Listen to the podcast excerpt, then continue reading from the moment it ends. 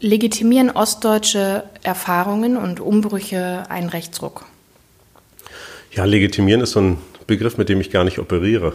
Also darum geht es ja gar nicht, sondern es geht darum, ich bin ja Soziologe, eigentlich zu verstehen und nachzuvollziehen, äh, wie soziales Handeln, Einstellungen, Verhalten sich eigentlich äh, entwickeln und worauf sie zurückzuführen sind und möglicherweise welche Wirkungen sie dann haben. Von daher, ja, legitimieren, das kann man gar nicht, es ist auch ganz schwer überhaupt, das ist ein völlig unsoziologischer Begriff eigentlich.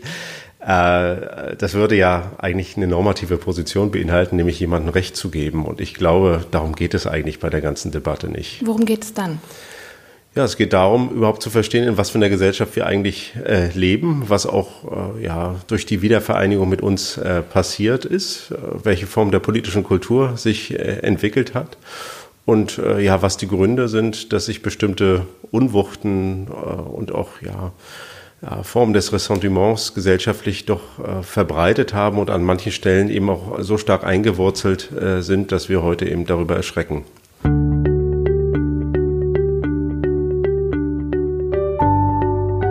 Das ist ein Podcast über Politik im Osten Deutschlands. Quasi eine Anleitung. Und ich bin Marie-Sophie Schiller. Ich bin selbst im Osten geboren, nur wenige Monate vor dem Fall der Mauer. Und ich will aufräumen mit ein paar Klischees und Wissenslücken rund um den Osten. Am Morgen nach den Landtagswahlen in Brandenburg und Sachsen treffe ich mich mit Steffen Mau in seinem Büro. Er ist Professor für Soziologie an der Humboldt-Uni Berlin. Seine Schwerpunkte sind Ungleichheits- und Transformationsforschung. Lütten Klein heißt sein gerade erschienenes Buch. Es geht um das Leben in der DDR, die Nachwendezeit und darum, welchen Einfluss das bis heute auf die ostdeutsche Gesellschaft hat. Oder, und das frage ich ihn, auf die Landtagswahlen.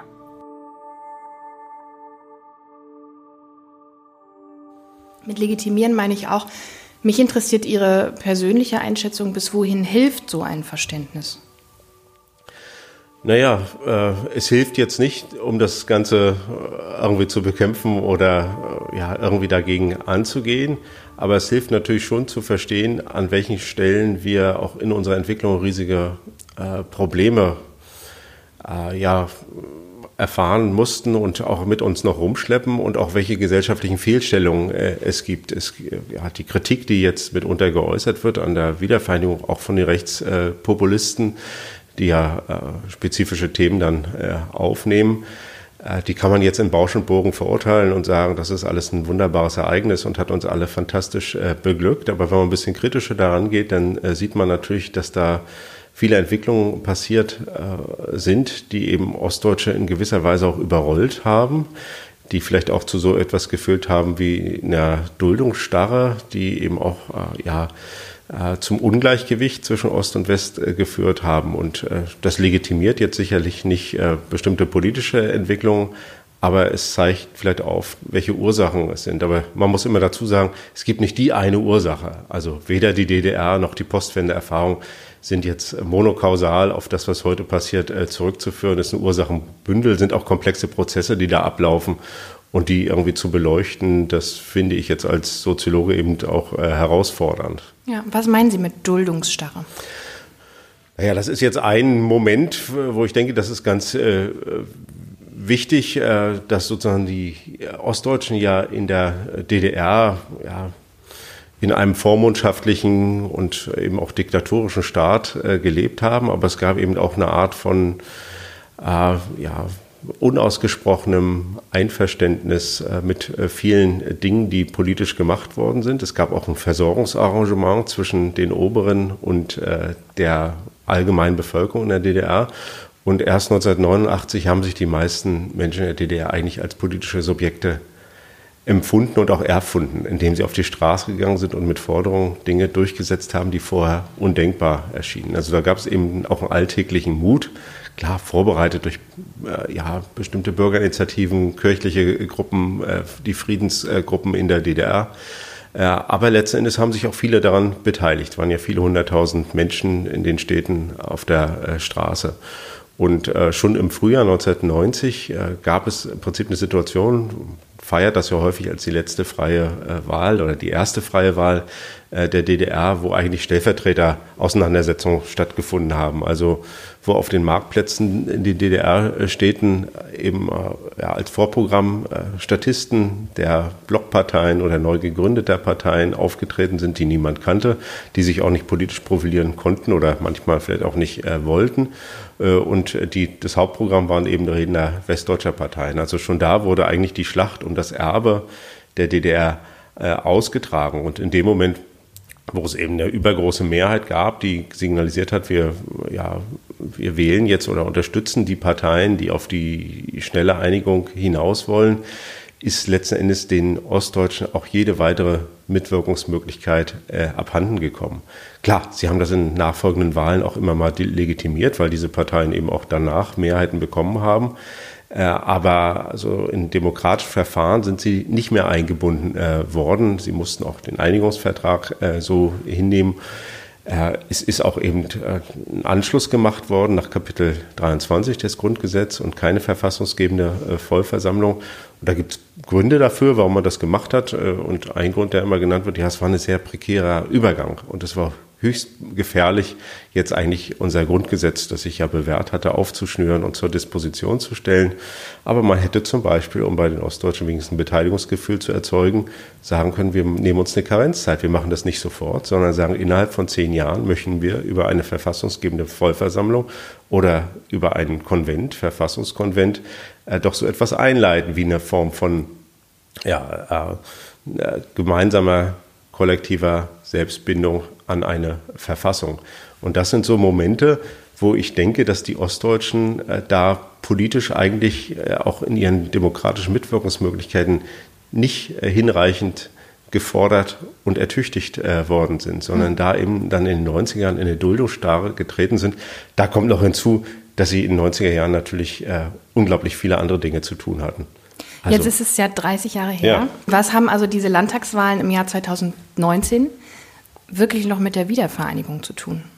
Ich glaube, die haben eine ganze Menge mit der Wiedervereinigung äh, zu tun. Kann man sich auch angucken, wenn man jetzt äh, die, äh, die Muster der, der, der Wahlentscheidung äh, sich anguckt. Es sind äh, bestimmte Altersgruppen, äh, also die jetzt sehr stark für die AfD gewählt haben, sind auch überdurchschnittlich viele Männer und da kann man jeweils Gründe dafür benennen. Bei den Männern eben, dass man eben sieht, dass sie im Zuge, also auch den Transformationsprozessen der 90er Jahren deutlich schlechter äh, weggekommen sind als die Frauen. Zum Beispiel bei sozialer Mobilität sind Frauen deutlich häufiger aufgestiegen oder haben ihre Position halten können. Männer sind überproportional äh, abgestiegen. Äh, man äh, sieht es auch bei, äh, das sind eben spezifische Altersgruppen, wo es besonders stark ist, für 40 bis 55. Das waren Leute, die eben in der DDR schon die Enge gespürt haben und auch sozusagen die Stagnation der späten DDR und dann gehofft haben, jetzt stoßen sich Türen auf und jetzt haben wir neue Lebenschancen. Und die eigentlich äh, zum Teil ja so eine doppelte Negativerfahrung haben. Sowohl verschenkte Lebenszeit in der DDR, wie auch dann ein nicht besonders gutes oder sehr schwieriges Ankommen in der gemeinsamen Bundesrepublik, bis hin dazu, dass sie heute kleinere Rentenbescheide haben. Und äh, in dieser generationalen Erfahrung kommt eben ganz häufig ja so ein Frustmoment, so ein Moment des Aufrechnens äh, äh, ja, zum Tragen. Es ist nicht so, dass die jetzt alle äh, ja, am sozialen Rand leben und wirtschaftliche Schwierigkeiten hätten, aber in ihren Lebensbilanzen findet man ganz häufig so eine Situation, dass sie sehr schizophren sind fast. Also es sind äh, ja, glückliche Frustrierte oder saturierte zu, äh, Frustrierte. Also einerseits haben sie jetzt sich ökonomisch wieder etabliert, haben auch ein Einkommen, zum Teil auch einen, einen guten Beruf, aber zugleich äh, sind sie eben auch Beschwerdeführer in eigener äh, Sache. Und dieses Moment, das greift natürlich äh, die AfD, greifen die Rechtspopulisten ja irgendwie auf und verstärken das dann nochmal.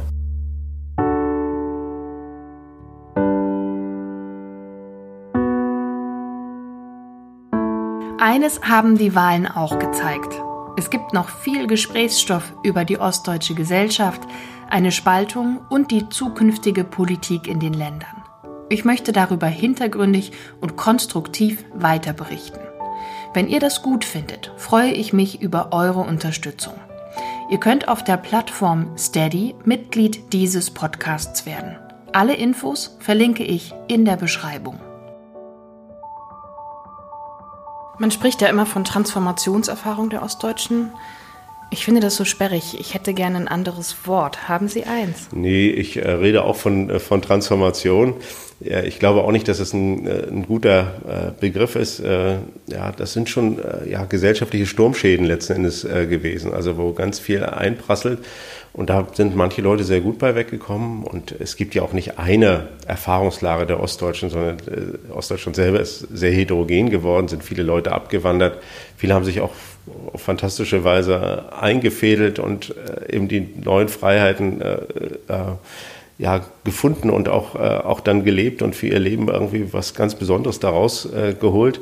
Aber es gibt eben zugleich auch Leute, denen das nicht so ohne weiteres äh, gelungen ist oder Leute, denen es gelungen ist und die trotzdem etwas vermissen. Zum Beispiel so das Zurücklassen der bestimmten Herkunftskultur, das Verschatten der eigenen Biografie. Das sind alles Dinge, wo ich denke, äh, die tragen eben auch dazu bei, dass Leute manchmal äh, so wirken, als seien sie, ich muss das in Anführungszeichen setzen, weil das ein Begriff ist, den ich nicht besonders mag, äh, nicht besonders gut angekommen. Mhm. Sie schreiben in Ihrem Buch auch von einer gesellschaftlichen Fraktur. Mich interessiert, was soll das sein? Was ist da gebrochen und vor allem, warum ist es nicht längst verheilt?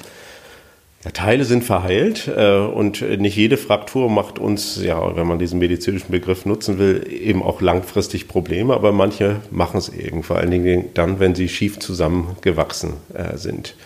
Und äh, diese Frakturen kann man sehen, sowohl in demografischer Hinsicht, äh, also ja, die Abwanderung der jungen, äh, dynamischen, äh, leistungsbereiten, die starke Überalterung der ostdeutschen Gesellschaft in politischer Hinsicht, zum Beispiel, dass die sich in der Fläche ausdehnenden Westparteien nicht wirklich in den sozusagen ja, in den lokalen Milieus in gewisser Weise sich verankern konnten. Das sind sehr kleine Organisationen gewesen, sehr wenig Mitglieder, äh, in manchen Orten eben gar keine, äh, ja, gar keine Ortsverbände, die eben auch das soziale Leben in diesem vorpolitischen Raum äh, mitgestalten können und damit auch nicht sozusagen Teil der ganz allgemeinen Zivilgesellschaft sind. Und da haben sie eben Lücken gelassen.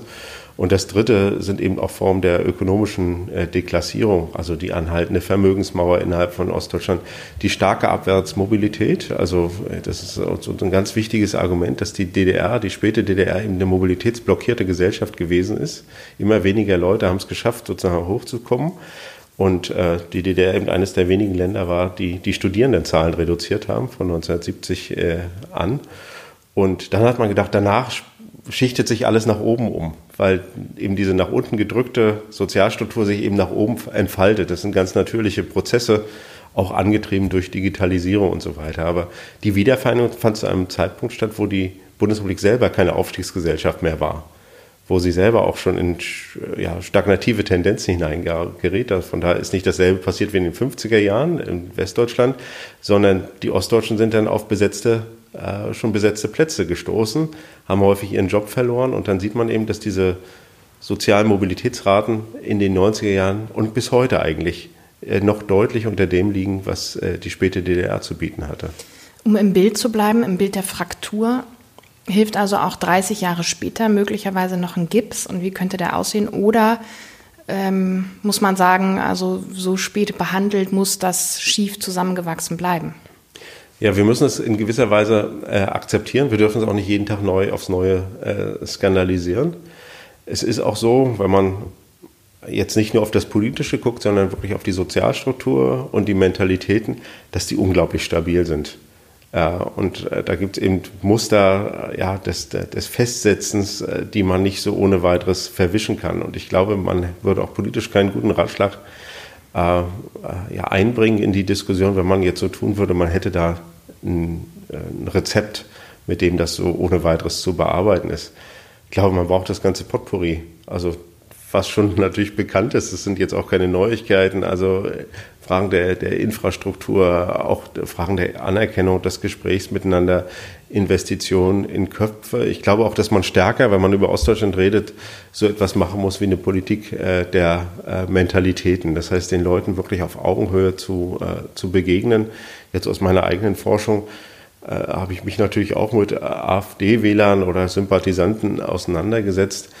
Und äh, natürlich sind da sozusagen hartgesottene Rechtsradikale und Ausländerfeinde dabei. Das ist keine Frage, aber es sind eben auch orientierungslose ja, so ein bisschen auch politisch obdachlos gewordene Ostdeutsche, die dabei, die Fragen haben, andere Fragen, als sie jetzt vielleicht die etablierten Parteien in ihren Diskursen äh, ja, permanent äh, miteinander äh, umrühren, aber die trotzdem in gewisser Weise noch, noch auch eine Ansprechbarkeit haben. Und ich glaube, dass man mit den Leuten im Gespräch bleiben muss. Man darf die auch nicht absch abschreiben. aber man muss Foren und Formen finden, in denen das möglich ist, ohne dass man diesen Dingen, die man für nicht demokratisch oder für rechtspopulistisch hält, äh, ohne dass man denen auf den Leib geht und da auch zu viele Konzessionen macht. Und irgendwie ist es ein schwieriger Grad. Äh, aber ich glaube, dass äh, wir kommen nicht drum herum, uns auch auf die Art und Weise wieder auf die Leute zuzubewegen. Hm. Das heißt, wir brauchen auch ein stärkeres Bewusstsein für eine Art ostdeutsche Kultur, also sie auch positiv zu besetzen? Ja, ich glaube schon. Also ich bin jetzt gegen so eine Identitätspflege, auch hm. gegen so eine identitätspolitische Aufladung von Ostdeutschland. Äh, und das hat eben diesen Dualismus. Einerseits, sobald man das damit anfängt, äh, dann bestärkt man natürlich die interne Spaltung. Dann wird irgendwie Ostdeutschland auch zur Sonderzone mit einem bestimmten ja, Identitätskonzept und das führt natürlich auch zu Konflikten. Wenn man es wegdrückt und so tut, als gäbe es dort nichts, keinen eigenständigen Erfahrungsraum Ostdeutschland, dann äh, führt das natürlich auch langfristig dazu, dass sich das eventuell dann wieder den eigenen Weg bahnt und in ganz anderen Ausdrucksweisen sich dann auch äh, artikuliert. Und ich glaube, das, was wir jetzt sehen, ist so etwas. Und man hat über lange Zeit eben auch ja fast mit denunziatorischem Ton, also wenn ich, ich habe ja auch die Debatten der 90er Jahre mir auch nochmal angeguckt, äh, eigentlich äh, all das behandelt, was äh, aus dem Osten irgendwie äh, kam. Das galt eben als auch eben die Alltagskultur, die Erfahrungswelten, äh, die Lebensweisen der Leute, das galt als kontaminiert durch das politische System Unrechtsstaat, Mauertote und so weiter. Und in gewisser Weise war es das ja auch. Aber das hat für die Leute natürlich äh, schon ja, zu so etwas geführt, ja, was man kulturelle Geltungsverluste äh, nennen könnte. Äh, und dann zum Teil eben auch zu einem ja, verbrämten Umdefinieren oder äh, auch äh, Neuarrangieren äh, des Ganzen.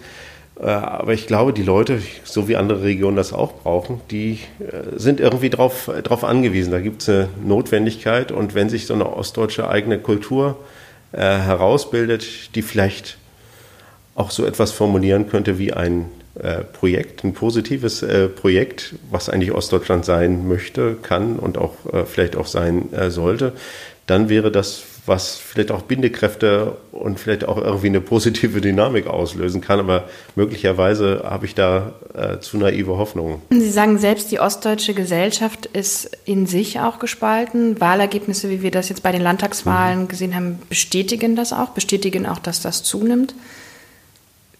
Warum ist es so, dass manche Menschen mit Brüchen aus der Vergangenheit besser umgegangen sind oder vielleicht auch anders umgegangen sind als andere? Ja, äh, das kann man nicht so einfach auf so eine Verlierer- oder Gewinnerschiene äh, ja, da, so, da, da so raufprojizieren. Das spielt sicher auch eine Rolle, dass natürlich bei bestimmten Leuten das äh, schwieriger ist. Und äh, ich glaube, dass diese starken ja, Erschütterungen und auch im Prinzip ja so eine ontologische Unsicherheit der 90er Jahre äh, viele in so eine Art Besitzstandsmentalität sowohl ökonomisch wie auch kulturell hineingeführt werden. Also die haben gesagt, wir sind jetzt, haben jetzt so viel Veränderungszumutungen gehabt. Das waren ja nicht nur die 90er, sondern das waren dann auch die Hartz-IV-Reformen der 2000er, das war die Globalisierung und die Digitalisierung. Und da gibt es so etwas wie eine Veränderungserschöpfung. Die sagen, wir haben in unserer Biografie permanent alles immer neu machen müssen und äh, jetzt nochmal äh, uns neu zu erfinden und zu sagen, äh, wir sind jetzt Willkommenskultur und wollen in einer diversen Gesellschaft äh, leben, äh, da formulieren jetzt viele äh, ja, so eine Grenzlinie und äh, wenden sich äh, dagegen. Es ist ganz häufig so, dass äh, das auch aus Milieuzusammenhängen entsteht. Aber das sind nicht nur Individuen, sondern es sind Leute, die auch in sozialen Kontexten äh, leben. Und in diesen Kontexten, und das kann man ja auch sehen, dass gerade AfD-Zustimmung ist ja auch regional sehr unterschiedlich verteilt. Und in diesen Kontexten gärt und wächst das. Und da gibt es natürlich auch Formen der der wechselseitigen Bestätigung, Bestätigung dieser Sichtweisen. Und es gibt natürlich mehr und mehr auch Organisations- äh, ja, Formen, also eben dadurch, dass ja, die AfD eben regional auch sehr präsent ist, äh, dass äh, die äh, dass Leute da vor Ort Aktivitäten an den Tag legen, die ja fast schon zivilgesellschaftlich sind, aber mit einer anderen Einfärbung. Also die dann auch Räume besetzt haben, die man nicht so ohne weiteres zurückerobern kann. Und da, wo das eben gelingt, ist es ganz schwer, da wieder ja, da zurückzukehren oder das dann wieder äh, umzudrehen. Und ich glaube, da setzt sich dann äh, so etwas fest, wo sie insgesamt eine positive Grundstimmung haben. Da werden Leute auch mitgenommen. Und das sieht man ja auch. Wir haben jetzt auch grüne Mehrheiten oder stärkste, äh, zu, starke Zustimmung in, in bestimmten urbanen Räumen, äh, wo es auch nicht allen Leuten gut geht, aber wo irgendwie doch ein Spirit sich entwickelt hat und äh, wo die Leute das Gefühl haben, ja, hier bewegt sich jetzt noch was.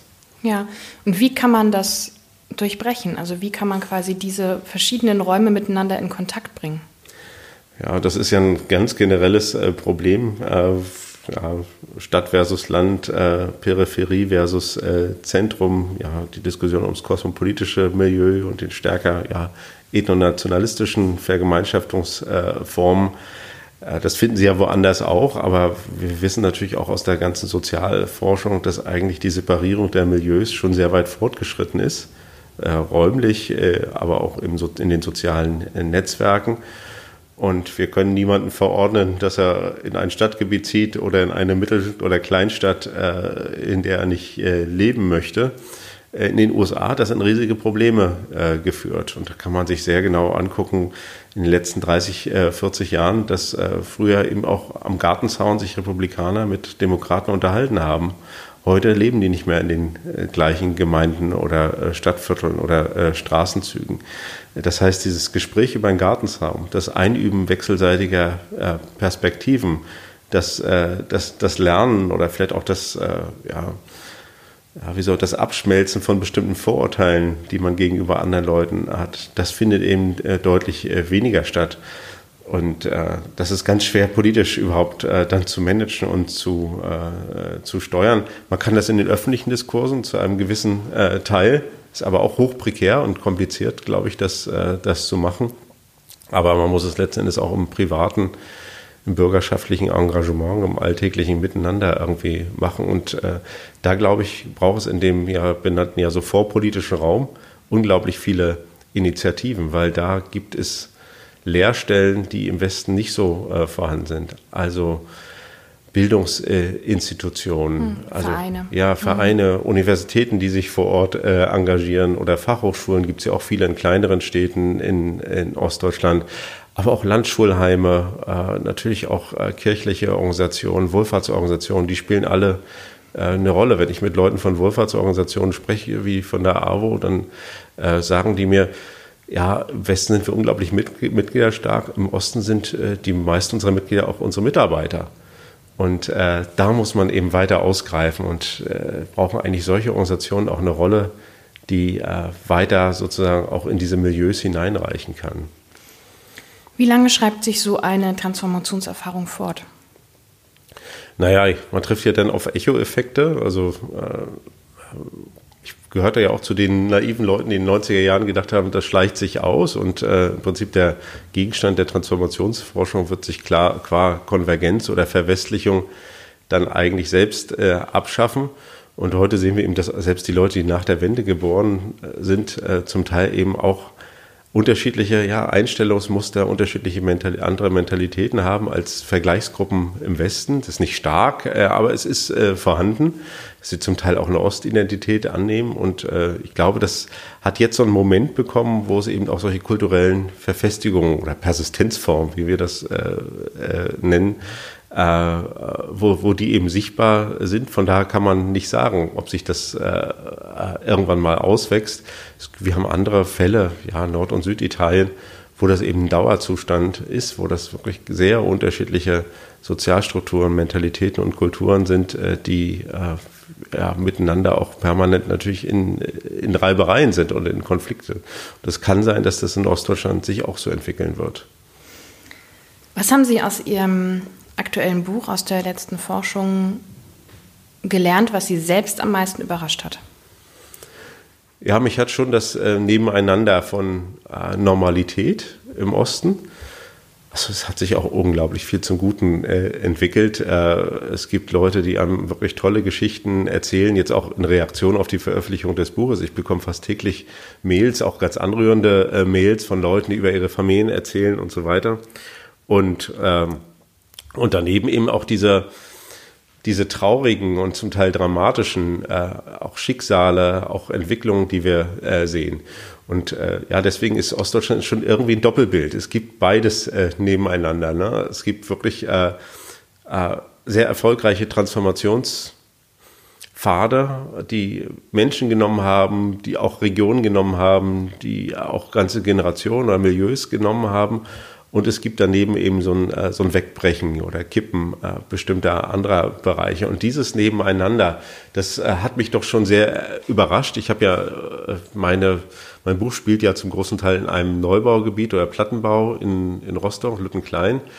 Und selbst dort äh, äh, ist es nicht so, dass ich sagen würde, das ist jetzt ein heruntergekommenes Viertel. Ganz im Gegenteil. Das ist ein Viertel, das sich äh, sehr gut entwickelt hat, wo es auch eine kluge Belegungspolitik äh, der Wohnungsbaugenossenschaften gibt und wirklich nebeneinander äh, ganz unterschiedlicher Gruppen, die da jetzt, jetzt wohnen. Stark verändert zur Vergangenheit, zu den 70er und 80er Jahren, als ich dort gelebt habe aber doch immer noch mit, äh, ja, mit, einer, mit einer sehr interessanten Durchmischung, aber gleichzeitig äh, mit einem Nebeneinander dieser äh, Milieus. Und ich glaube, in Ostdeutschland kommt es irgendwie darauf an, doch auch sich wieder miteinander zu reintegrieren. Ich glaube einfach, dass in den 1990er äh, und 2000er Jahren alle Leute versucht haben, irgendwie ihren Weg zu gehen und durchzukommen und das zu machen und man doch jetzt stärker wieder zu gucken, gucken muss man stärker gucken, wo, wo ist eigentlich die Gemeinsamkeit, wo können wir aufeinander äh, zukommen, wo können wir uns auch verständigen über Dinge. Und dazu gehört eben auch nochmal die DDR-Erfahrung, die Wiedervereinigung, auch die äh, Transformation und die Posttransformation. Alles doch in gewisser Weise viel kritischer aufzuarbeiten, als wir das bislang gemacht haben. Ich habe mir für mein Buch auch nochmal die äh, Jahrestagreden zur deutschen Wiedervereinigung mal äh, fast äh, alle äh, nochmal äh, durchgelesen. Und was dort in den äh, vor 15 oder 20 Jahren so von sich gegeben wird, das könnte man heute äh, nicht mehr so sagen. Das würde zu einer großen Peinlichkeit geraten. Und das sagt mir, dass wir doch zu lange weggeguckt haben, äh, weggeguckt von diesen doch äh, sehr kritischen und problematischen Entwicklungen. Ich danke Ihnen sehr für Ihre Zeit. Sehr gern. Ich hoffe, euch hat diese Folge gefallen. Was interessiert euch als nächstes? Welche Themen, welche Gäste? Schreibt das doch gern in die Kommentare. Oder schreibt mir auf Twitter oder per E-Mail.